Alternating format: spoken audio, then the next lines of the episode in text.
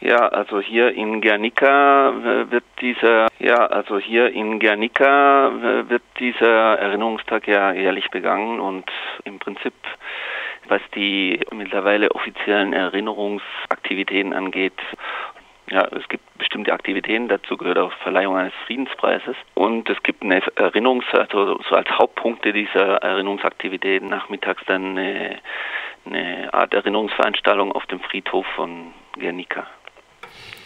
Ähm, hier im Baskenland ist es nach wie vor und vor allem natürlich in Guernica und Umgebung ein, entsprechend wichtiger Tag.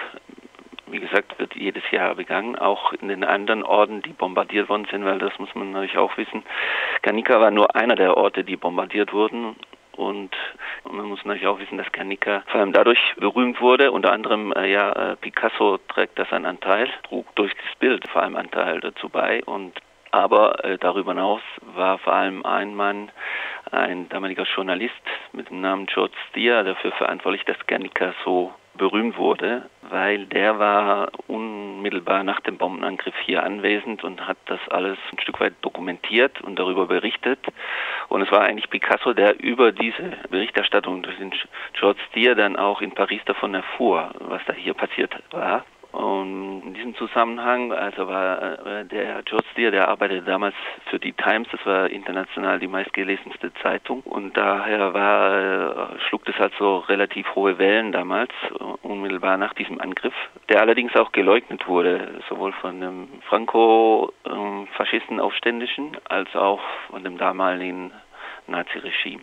Und das war dann auch so der Fall bis äh, Ende ja, der Franco-Diktatur, praktisch als Franco dann starb, 75, und danach die Übergangszeit zur Demokratie, erst da wurde sozusagen die wahre Version der Bombardierung dann konnte dann erzählt werden, weil bis dahin galt die offizielle Version hier in Spanien und die war, dass die Republikaner, also die auf Seite der Republik standen, äh, auf ihrem Rückzug Guernica sozusagen in Brand gesetzt hatten. Das war also lange Zeit die offizielle Version und daher kommt auch ein Stück weit unsere Vereinigung hier, was eigentlich als Friedenszentrum, Friedensforschungszentrum konzipiert ist, aber ich gehöre zu dem Verein, der sozusagen die Aktivitäten des Friedenszentrums hier trägt und wir sind so müsste ich jetzt vielleicht noch ein bisschen ausführen. Wir sind praktisch so eine Art doppelköpfige Institution. Also dieses Zentrum wurde damals von der baskischen Region gegründet, mit dem Auftrag sozusagen die Erinnerung an Guernicas in, in eine Friedensarbeit sozusagen umzusetzen, um zum Frieden hier im Baskenland und auch international zu einem emanzipatorischen Frieden im Baskenland und äh, international beizutragen. Und da hilft uns natürlich heutzutage äh, Guernica als Symbol, äh, zum Teil, weil sie lange Zeit Märtyrerstadt war, aber heutzutage kann man sagen, äh, Guernica auch äh,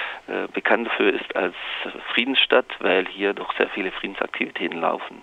Und wir sind ein Teil davon. Darüber hinaus gibt es ein Friedensmuseum, was als ein Stück weit als historisches Museum konzipiert ist, zu, was hier passiert ist, also sprich Luftangriffe auf Guernica und davor und danach und äh, vor allem aber auch eine, wo über Frieden allgemein reflektiert wird und Wiederversöhnung und alle Themen, die im Zusammenhang stehen. Du hast das Feld mal eben ausgebreitet, was alles eine Rolle spielt, nicht nur für euer Zentrum Guernica Gogoratus, sondern sozusagen in der Reflexion darüber, was Guernica als Symbol ist und wie es betrachtet wird. Äh, vielleicht fangen wir mal am Anfang, sage ich mal in Anführungsstrichen, mhm. an. Und zwar, was hat denn die Städte im Baskenland zu diesen Opfern werden lassen? Warum hat sich dort im Baskenland der Bürgerkrieg so stark drastisch abgespielt. Ja, dazu muss man wissen, dass es eigentlich nicht nur im Baskenland so war. Also das wäre, sagen wir, ein Stück weit eine Reduktion äh, dieser deutschen Intervention, der Intervention des Naziregimes im spanischen Bürgerkrieg, ähm, weil das war eine sehr massive Intervention und wenn man noch ein bisschen weiter zurückgeht, es war ja so, dass äh, als Franco geputscht hatte, er eigentlich mit seinen Truppen oder einem Teil seiner Truppen da auf in, in Nordafrika, also in spanischen Kolonien da festsaß saß, weil die Marine nicht mitgeputscht hatte. Und daher war es hm, praktisch mitentscheidend auch, dass er zunächst mal seine Truppen transportieren konnte auf das Festland, also auf die Iberische Halbinsel. Und dabei haben ihm die äh, deutschen Transportflugzeuge und auch die italienischen geholfen. Und das war also zunächst mal eine logistische Unterstützung in dem Sinn, aber darüber hinaus äh, konnten diese Flugzeuge ja nachher auch in Bombenflugzeuge umgewandelt werden und es wurden auch danach auch richtige Bom Bomberflugzeuge geschickt. Und es war, man kann sagen, äh, heutzutage, ja, also ohne diese Intervention, wer weiß, wie dieser spanische Bürgerkrieg überhaupt ausgegangen wäre. Und äh, dazu muss man eigentlich auch wissen, dass das Baskenland vor allem dann eine strategische wichtige Rolle gespielt hat, äh, als nämlich es nicht gelang, also den Putschisten es nicht gelang, Madrid einzunehmen. Und ähm, dann kam die strategische Entscheidung sozusagen zunächst mal oben im Norden vollends äh, die Gebiete zu erobern und das Baskenland war also mehrheitlich auf der Seite der Republik, um die Republik zu verteidigen. Und deswegen war hier der Widerstand recht groß. Aber es ist auch so, dass nicht nur hier im Baskenland bombardiert wurde. Wie gesagt, also Madrid wurde früher schon bombardiert. Durango zum Beispiel, eine Stadt hier in der, in der Gegend, das wäre aber jetzt schon hier in der Nähe, ne, äh, wurde praktisch 31. März schon bombardiert, wie früher als Guernica.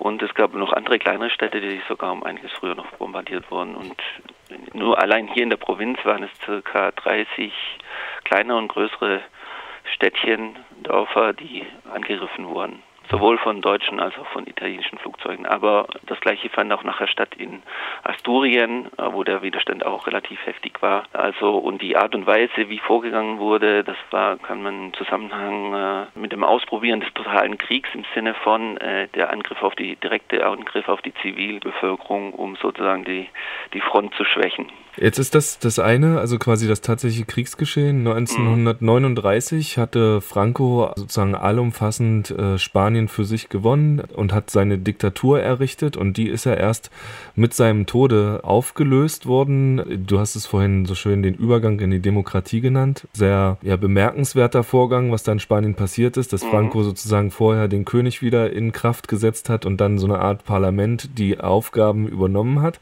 Auch nicht ganz ohne Probleme ja. äh, geschenkt. Aber das bedeutet, wenn Guernica als Symbol innerhalb von Spanien äh, gar kein offizielles gewesen ist, sondern vor allen Dingen wahrscheinlich äh, auch auf den Raum Baskenland beschränkt, beziehungsweise bei denen, wo die republikanischen Kräfte auch groß gewesen sind, stärker verwoben gewesen sind in der Bevölkerung. Was sagt denn dieses Guernica hat es so nicht gegeben, das waren die Republikaner selber, über die spanische Geschichte in der Franco-Zeit und auch in der dann an, sich anbahnenden Demokratie aus?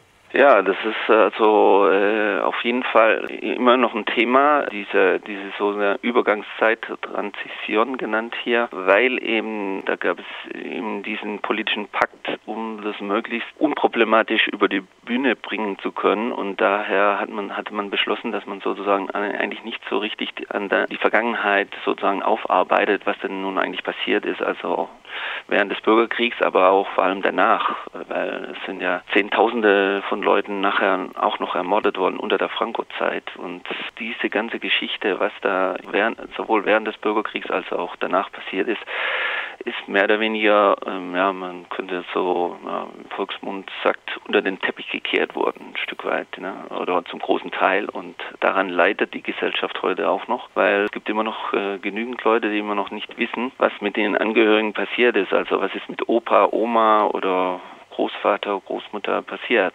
Und dies ist diese Enkelgeneration, die ein Stück weit in den letzten Jahren diese Frage wieder lauter werden lassen und dementsprechend nachgegangen ist. Und es gibt also vor allem in der zivilgesellschaftlich viele Initiativen, die Nachforschungen anstellen. Es werden nach wie vor sozusagen Gräber ausgehoben, wo dann festgestellt wird, wie die Leute oder welche Leute dann da begraben liegen, die ermordet worden sind. Es geht in den, noch in die Tausende. In welcher Form tauchten eigentlich sozusagen bei Guernica Gogoratus, also der äh, Vereinigung, für die du arbeitest, Erinnerungen an Guernica, ähm, sozusagen der Faktor der deutschen Beteiligung in diese Verbrechen äh, mit auf? Ja, also die deutsche Beteiligung war im Prinzip äh, von Anfang an klar. Nicht? Es ist so, dass es auch schon vorher Kontakte gegeben hat. Also man könnte es noch weiter ausholen äh, in die Vorgeschichte äh, dieser Kontakte bis hin zu der ersten Di Diktatur während des Primo Rivera, die Diktatur von Primo Rivera, gab es auch schon Kontakte zwischen Militärs und Deutschland. Das ist ein interessanter Teil, was auch Guernica wieder ins Spiel bringt, nicht nur als jetzt äh, leidende Stadt, die unter dem Bombenangriff nachher leiden musste, sondern auch Guernica als äh, Teil äh, einer ja, Waffenindustrie, weil es gab hier auch Waffenfabriken. Und die wiederum, das ist irgendwie das Interessante an der, an, an der Geschichte und auch teilweise auch wieder das Erschreckende, weil es zum Beispiel, es gab hier eine Waffenfabrik, Talleres de Guernica, und hier wurden sozusagen die Granaten, die Hülsen dafür hergestellt, die nachher sozusagen im Kabülenkrieg eingesetzt wurden, und zwar mit einem Giftgasangriff auf die Zivilbevölkerung damals, um diesen Kolonialkrieg zu, zu gewinnen.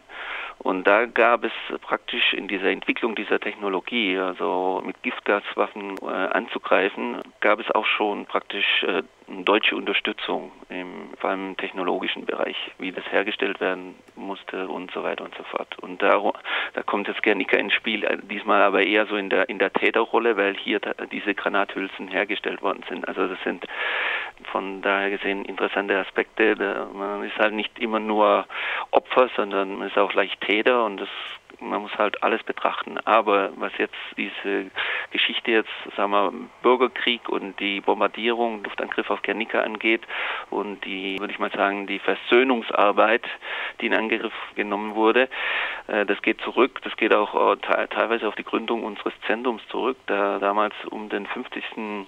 Jahrestag der Bombardierung kamen die damaligen grünen Bundestagsabgeordneten, die Petra Kelly und der Gerd Bastian, äh, die waren hier anwesend zu einer Konferenz, wo es um Gewaltfreiheit ging. Und die waren damals relativ schockiert, dass während dieser Trauerfeier hier, bei der Erinnerungsfeier, keine deutsche Repräsentation, offizielle Delegation gab. Und damals hatte die äh, Petra Kelly äh, damals eine spontane Blumenniederlegung gemacht vor an der Eiche, an der famosen Eiche Gernikas und hatte damals sozusagen die Idee, also für eine offizielle deutsche ja, Schulderklärung zu arbeiten, was dann noch praktisch zehn Jahre gedauert hat, bis es diese gab, und zwar bis 1997, als es dann sowas wie eine offizielle deutsche, die erste offizielle deutsche Erklärung zu dieser Bombardierung gab, wo ein zu diesem Jahrestag, also im 60. Jahrestag, wurde hier vor einer größeren Ansammlung von Überlebenden des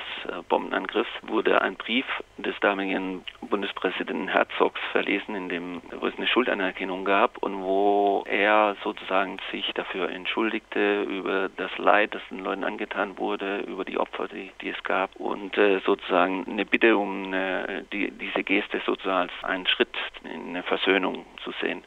Das wurde auch von Leuten hier in dem Sinne so angenommen, weil für die Leute war es hier unheimlich wichtig, dass sozusagen endlich mal die Wahrheit gesagt wurde, auch offiziell, obwohl das sozusagen paradoxerweise zuerst von deutscher Seite kam und nicht die Leute immer noch damals zumindest immer noch darauf warten, dass vielleicht sowas wie eine spanische Regierung auch mal sowas wie eine offizielle Erklärung zu diesem Bombenangriff gab, weil wie gesagt die offizielle Version zu dem Bombenangriff war ja immer diese Lüge über die äh, Inbrandsetzung durch die republikanischen Truppen. Und damit auch so ein bisschen die ja, Delegitimierung dessen, was im Baskenland eine ganz große Rolle spielt, nämlich das Recht auf die eigene Geschichte. Denn die baskische Bevölkerung ist jetzt nicht automatisch eine, die gleichzeitig sich auch als spanisch bezeichnen würde. Das muss man mal so sagen. Da ja. geht es viel um Unabhängigkeit und zumindest teilweise Autonomie, solange weder Frankreich noch Spanien der Idee zustimmen würde, dass das ein eigenständiges Gebiet wird. Das ist das nächste Konfliktfeld, in dem ihr sicherlich auch arbeitet.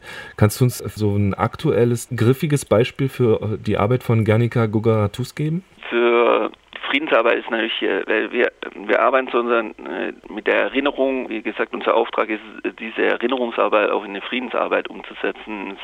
In diesem Sinne ist, ist unsere Arbeit natürlich irgendwie, Frieden umfasst relativ viele Gebiete, aber was jetzt die eigene Geschichte angeht, was das Baskenland und die weitere Entwicklung des Baskenland angeht, geht es zu, jetzt zur Zeit vor allem darum, wie diese jüngere Geschichte auch ein Stück weit aufzuarbeiten, wo mit diesem, ja, es gab dieses Phänomen der ETA, Terrorismus, Aufstandsbekämpfung auch auf der Seite von, sagen wir, vom, von dem spanischen Staat.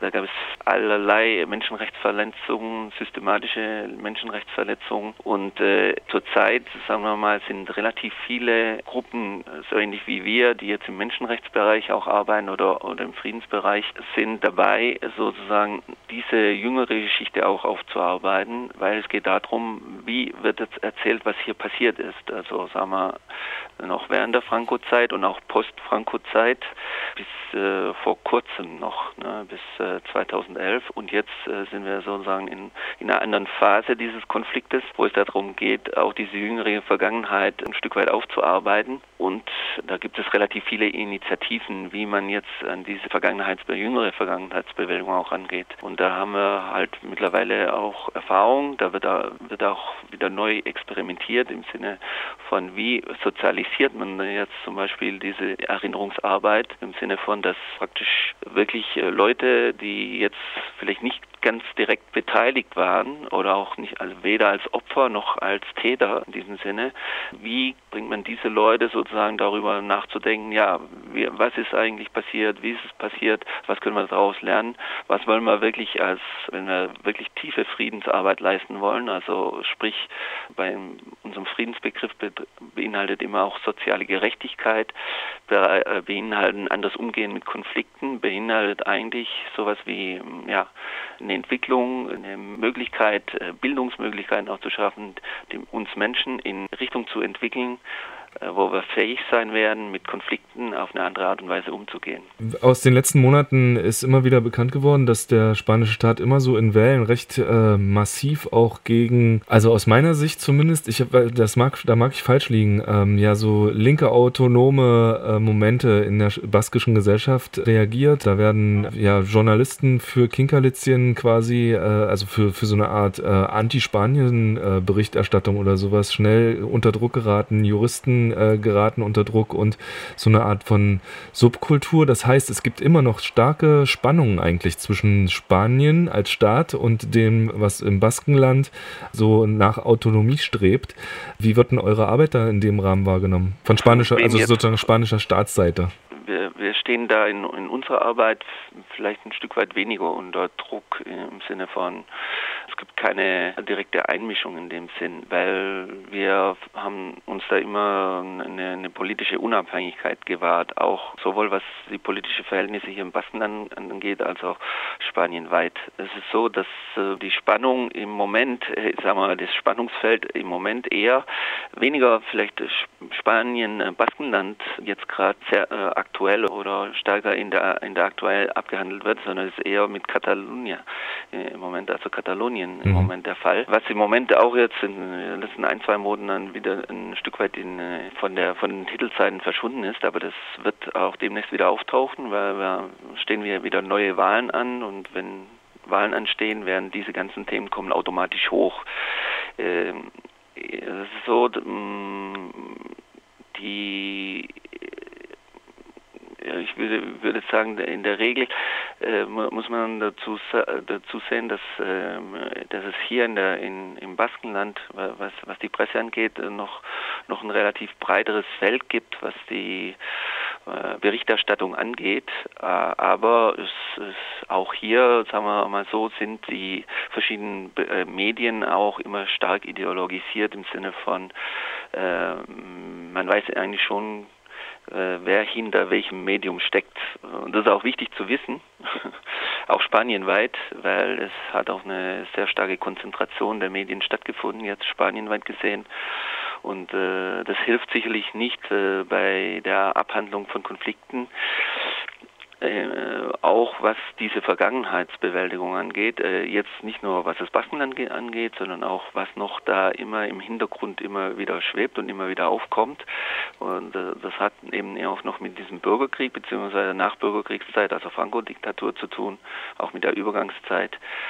Und äh, nur jetzt als Beispiel äh, der Friedenspreis Gernikas, einer der Friedenspreise, es sind immer zwei, die vergeben werden, wurde dieses Jahr an einen Gerichtsmediziner, den Pago Echeverria, verliehen, weil der unter anderem äh, eine, eine, Arbeit leistet, die äh, sozusagen ein Stück weit dieses ganze Feld betrifft. Äh, der hat sowohl äh, zum Beispiel ähm, äh, ja, Massengräber beziehungsweise ja, Massengräber äh, untersucht, äh, gerichtsmedizinisch und dabei geholfen, sozusagen äh, die, die Wahrheit über, über bestimmte Taten wiederherzustellen, äh, den Leuten sagen zu können, wer da jetzt äh, begraben liegt. Und das hilft einfach, äh, sagen wir auch, einfach diese Wahr, die, Wahr, die Wahrheit zu erfahren, hilft einfach dabei auch äh, dann äh, vergangene